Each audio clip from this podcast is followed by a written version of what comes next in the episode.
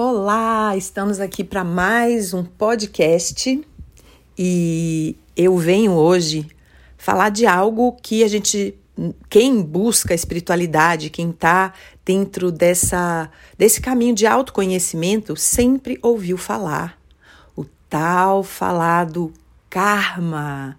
E o que é karma, gente? Que seria isso, né? Que quando a gente tem uma pessoa muito chata na vida da gente, fala, ai meu Deus, essa criatura é meu karma, né? Então, gente, a verdade é que karma, né? E ao contrário de karma tem dharma, é tudo que a gente é, plantou e está colhendo. Ou seja, o karma é simplesmente a lei da ação e reação. E a gente fala de karma para algo que a gente precisa completar, né? Que a gente esvaziou, que a gente se separou da fonte, ou seja, que em outras vidas, ou mesmo nessa, a gente possa ter entrado no lugar da escassez, e aqui escassez, gente, não é só falta de dinheiro, mas esse lugar de luta, fuga, e que você então acha que tem que dar rasteira no outro, acha que tem que estar tá amarrando o outro para você crescer. Então, é, isso a gente chama, a gente coloca geralmente como karma. O dharma seria a colheita daquilo que você plantou nessa consistência, nessa congruência com a presença divina. Então, gente, é muito importante observar isso. Eu falo muitas vezes e repito que se você quiser observar se você está servindo as trevas ou a luz, é só você observar no que, que você está baseando a sua ação. Se você está baseando a sua ação no medo, você está servindo as trevas. Você pode falar que você é honesto, honesta, que você é a pessoa mais bondosa do mundo. Porém, se você está trabalhando no sentido. Vou dar um exemplo, tá, gente? Eu recebi muitas pessoas que vinham às vezes de outros terapeutas e eles faziam, por exemplo, uma sessão comigo e gostavam da sessão, e quando eles iam falar é, para os terapeutas, teve um que xingou até de palavrão a pessoa. Então, o que, que é isso, gente? A pessoa fazia até um bom trabalho, mas estava querendo amarrar a pessoa ali. Então, quantas pessoas geniais que fazem trabalhos maravilhosos, mas que não sabem construir relações porque estão no medo, estão no medo de faltar o, o dinheirinho do próximo mês. Então, gente, é muito importante ficar nessa presença. Eu aprendi muito cedo, porque desde sempre, né, antes aí, é, eu de, né, trabalhei muito pouco é, para outras pessoas então, quando a gente trabalha autônomo, né, autônoma, é, geralmente a gente tem muita instabilidade, né? Num mês dá um tanto, no outro mês não dá. Então, o que que acontece? Se você não desenvolver essa conexão realmente com a fonte criadora, com Deus, com o amor, com a energia, com a abundância, seja lá o que for que você deu nome, você vai ficar com a na tentação de manipular aqui do lado de fora, né? Então você vai fazer coisas que você, isso é o que mais tem, gente.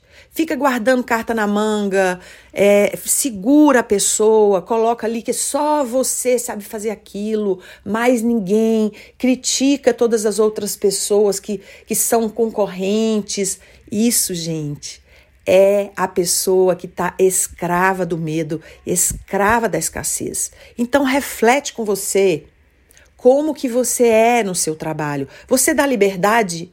E, e o que, que acontece, gente? Quando você faz isso, isso não quer dizer que você não vá ficar tentado a fazer isso. Vai, tá, gente? Por isso que eu digo, é muito importante, eu, eu toco muito nesse ponto da nossa humanidade. Muitas pessoas falam assim: nossa, inveja, não tenho inveja de ninguém e bate no peito assim. Só que a pessoa às vezes não vê que aquilo que ela não está reconhecendo eh, vai para debaixo do tapete e pega ela nos pontos cegos. E ela nem imagina que ela está naquele lugar. Então, quanto mais humildade, quanto mais simplicidade a gente tiver de que enquanto nós estamos encarnados aqui, nós né, estamos é, trabalhando, ocupando né, num cérebro é, reptiliano. Nós temos esse, esse cérebro sobrevivente, essa mente subcorrente, essa mente que está o tempo todo tentando se proteger, porque o nosso ego sabe que é transitório. Assim como os animais, né? O ego ele tá o tempo todo, o, o esse, o ego não, o, o, esse, esse cérebro sobrevivente, né? O ego ele tá mais no intelecto. Às vezes ele nem se dá conta, ele só reage ele só, às vezes, muitas vezes, está escravo ali dessa mente da sobrevivência. Então, é, o que, que acontece? Você pode sim, né? Eu me recordo muitas vezes quando eu comecei a atender e, e, era isso, gente, né?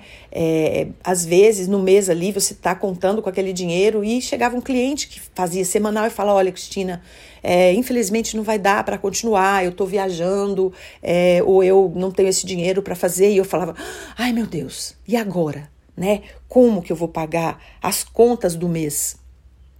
E aí, gente, foi que eu encontrei o Joel Goldsmith e ele falava para meditar todos os dias nessa frase: O meu supridor, su, supridor é Deus. Deus é a minha abundância. E aí, né, eu fui criando coisas assim. Todo né, assim, é, é, a minha abundância é Deus. O cliente é só a manifestação de Deus na minha vida.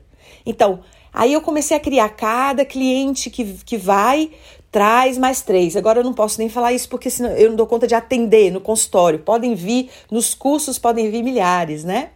Então, é, eu comecei a praticar isso. E como eu falei, gente, na no satsang de ontem, né? Você está vendo aí muito tempo depois, pode ir lá no YouTube, né? Pode ir no Instagram, que o, o título desse satsang é Finja até ser o que você quer. Por quê? É a repetição é, dessas frases, é a repetição de posturas que vai fazer com que você vá integrando isso e vá se tornando. É como é, modelar, é como esculpir o nosso ser aqui, esse ser físico, esse ser mental, esse ser emocional. Ele é como um barro mesmo. Então, o nosso ser infinito entra aqui nessa dimensão para esculpir a obra-prima que cada um de nós é. Porque eu sempre falo e repito, como Jesus dizia, vós sois deuses. Ele dizia, vós sois deuses e víboras ao mesmo tempo. Por quê? Porque esse cérebro reptiliano ele está pronto para dar o bote se ele se sentir ameaçado. Por isso que é muito importante que você se trabalhe de forma consciente para se colocar como o senhor do seu né, desse, dessa, dessa mente sobrevivente, que você acalme o seu animal, que você monte o seu touro, porque senão você vai ficar servindo às trevas. Você vai ficar no medo, só na reatividade.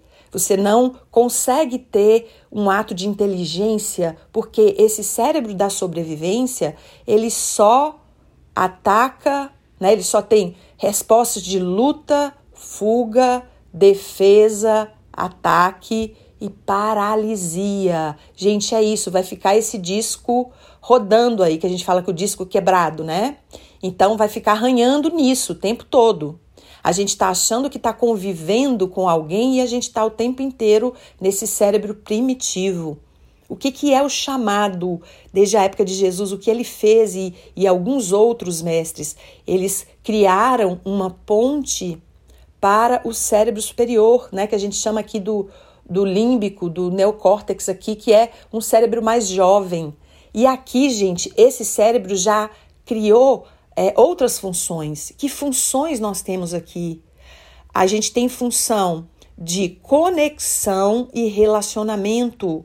É só a partir do momento que você começa a olhar para toda essa luta, essa disputa, toda essa competição que passa aqui, né, nos seus é, no, no andar de baixo da sua casa, né, que seria você, você olha para isso, né, com compaixão, e diz: Já não sou eu quem vivo, mas Cristo vive em mim. Isso é a transição.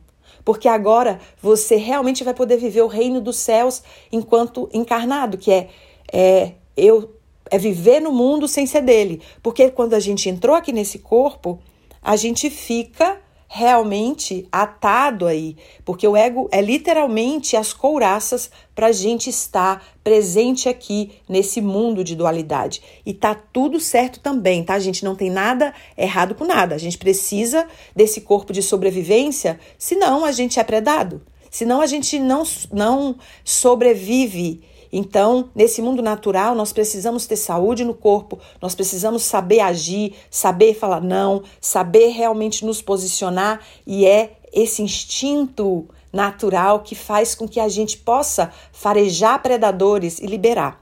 Então, voltando rapidinho aqui com relação ao karma, como que você pode perceber que o karma está atuando na sua vida? São, gente, essas parcerias loucas que vocês arrumam, pessoas que vêm né, criar conflito, que, que trazem, que vão abusar de você. Pode ter certeza, ninguém é vítima. Ninguém é vítima.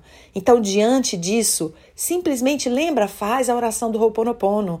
Olha para essa pessoa e fala por todos os pensamentos, sentimentos e ações errôneas que eu, minha família e meus ancestrais fizemos contra ti, por todos os lugares, que nós nos vemos, nos olhamos diferentes do ser divino que nós somos. Por tudo isso eu sinto muito. Por favor, me perdoe. Te amo, sou grato e reconheço que eu sou o que eu sou e reconheço a presença divina em você também.